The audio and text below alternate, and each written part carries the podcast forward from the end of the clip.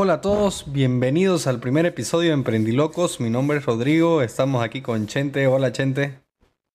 Hola a todos, mi nombre es Vicente. Bienvenidos a Emprendilocos, a este primer episodio en el que les vamos a hablar sobre cosas que hemos hecho, que no hemos hecho, cosas que nos han salido bien y metidas de pata, chicas, medianas, grandes, eh, y sobre todo para que la gente a quien le sirva, que lo escuche y, lo use de, herramienta, ¿no? Eh, bueno, hay, en general lo que vamos a hablar es de emprendimiento. Entonces, a ver, para comenzarlo yo, Rod, ¿qué es emprender para mí? Para mí, emprender eh, tiene que ver con muchas cosas, ¿no? Tiene que ver desde, desde la perspectiva de las cosas, digamos, cómo ves el mundo, cómo ves las cosas, cuando, cuando empezás a ver los negocios y cómo los terminás oliendo, eh, tiene que ver con un tema de, de, descubrirte siempre lo que te gusta, tus pasiones, eh, reinventarte muchas veces en función a, a lo que te toca vivir y, las cosas que ves y las cosas que, que, querés para más adelante, digamos. Y bueno, emprender para mí es súper esencial en la vida de cada uno. Yo creo que el emprendimiento tendría que estar integrado en la educación para que el estudiante lo ponga en práctica, por experiencia lo digo. Y eh, eso, ¿qué es, ¿qué es emprender para vos?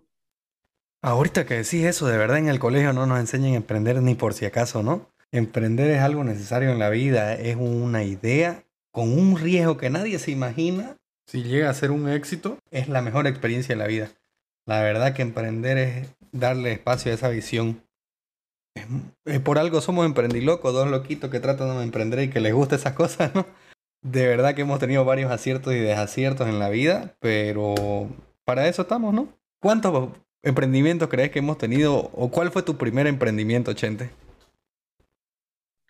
Puta esa pregunta. Eh, a ver, mi primer emprendimiento fue, no sé, pues a los 10 años, algo así. Mi mercado era mi casa, mi familia. ¿Le vendía a tu eh, familia? Les vendía a mi familia, les lavaba los autos. Y todos los domingos me hacía, ya no me acuerdo cuánto, pero era harta plata para mí. Oye, y buen servicio, ¿eh? Claro, porque además usaba el agua de mi casa, usaba el jabón de mi casa. ¿Qué nivel?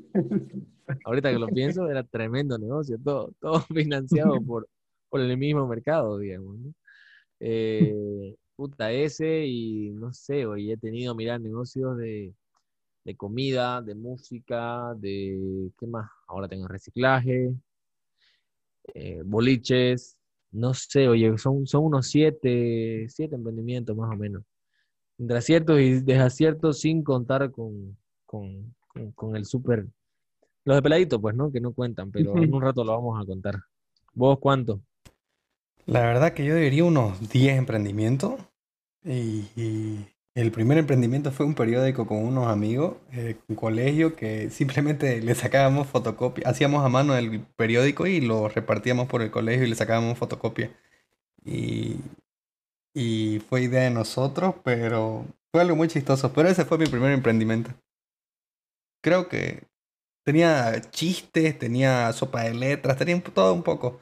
Pero más o menos fue en primero, no, no primero básico, en tercero o cuarto básico. Siete años, por ahí, bien, ¿no? La verdad que Inquieto, el muchacho, medio loquito. Inquieto. Loquitos, esa charla debimos tenerla hace 20 años, los emprendí loquitos. Varios emprendimientos han sido, desde tener empresas de redes sociales, empresas de marketing, empresas de filmación, boliches, bares, empresas de fiesta, así que hemos tenido una, varias experiencias así en tema de emprendimiento, así que... Y yo te pregunto, Chente, ¿Emprender es fácil o no? Fácil, no, no, no creo que ningún emprendimiento sea fácil. Yo creo que todo depende de la perspectiva con lo que mires las cosas, porque hay personas a las que hacer pan les puede resultar una terapia y va a ser muy fácil hacerlo y distraerse con eso y resulta que pueden hacer eh, un emprendimiento a partir de eso, una pasión, de un, de un gusto y les va a resultar muy fácil. Si yo me meto a hacer pan, me va a resultar dificilísimo. Y así como en estas historias conozco un montón, digamos, ¿no? Y creo, creo, creo que es eso, creo que no existe emprendimiento fácil. ¿Para vos? La verdad que emprender yo lo hallo, si tenés la actitud, lo hallo fácil. Hay gente que le cuesta tener esa actitud, pero es cuestión de dar ese pasito, ese pequeño paso, de como que ese salto al emprendimiento. Sobre todo ahorita que todas las personas están emprendiendo o aprendiendo a emprender por la pandemia. Hartas personas hemos visto, más bien te iba a preguntar eso, ¿qué opinas al respecto de emprender en post pandemia? Uf, ¿cómo lo... El post pandemia está para unos dos episodios, brother. Para, analizar así qué han hecho las empresas, qué no hicieron, qué, qué, en, qué, fallaron. Hay, Los pequeños emprendimientos, yo, yo te quería consultar. ¿Sabes qué, me, gusta mucho? Las economías de barrio, lo, lo que ha surgido a raíz de, del, del encarcelamiento, del encapsulamiento, De, estar en, cuarentena. ¿Cómo, no, te podías, no te podías, digamos, mover más allá de tu barrio cuando estábamos en las primeras semanas que todo el mundo creía que estaba en el aire y que era algo como que te iba a llegar por el aire, digamos. Era increíble cómo empezaron a salir las cosas. Y bueno, vamos a tocar ese tema más adelante, me imagino, pero es así para entrarse mucho en el tema tiene que ver con los 21 días de, paro, que los vecinos se reconfortaron los lazos y se fueron conociendo los vecinos de toda la ciudad y se fueron haciendo más cercanos. Grupos de WhatsApp que tienen que ver con antes del 21F, lo original. ¿En cuántos grupos está, gente? Ah, de, barrio? De barrio y del 21F, de ambos. Uf, para otro episodio lo vamos a dejar eso. Yo estoy harto. Está cerca de la docena. Eh, la, cosa es que, pucha, es increíble ver cuánto la gente se unió, digamos, a raíz de todas estas convulsiones sociales que vivieron, pero cómo empezaron a florecer esos emprendimientos que decíamos de los barrios eh, y cómo si, siguen, ¿no? Están así más que nunca. Personalmente, te digo, en mi casa nosotros ya tenemos proveedor de pan, proveedor de verduras, ¿qué más te puedo decir? No sé, hartísimas cosas que no teníamos idea que hacían aquí en el barrio. Hasta unas pizzas, brother, en 30 oli, una pizza con piña y demás cosas, que aquí a tres cuadras, digamos, no teníamos ideas que las hacían. Todo.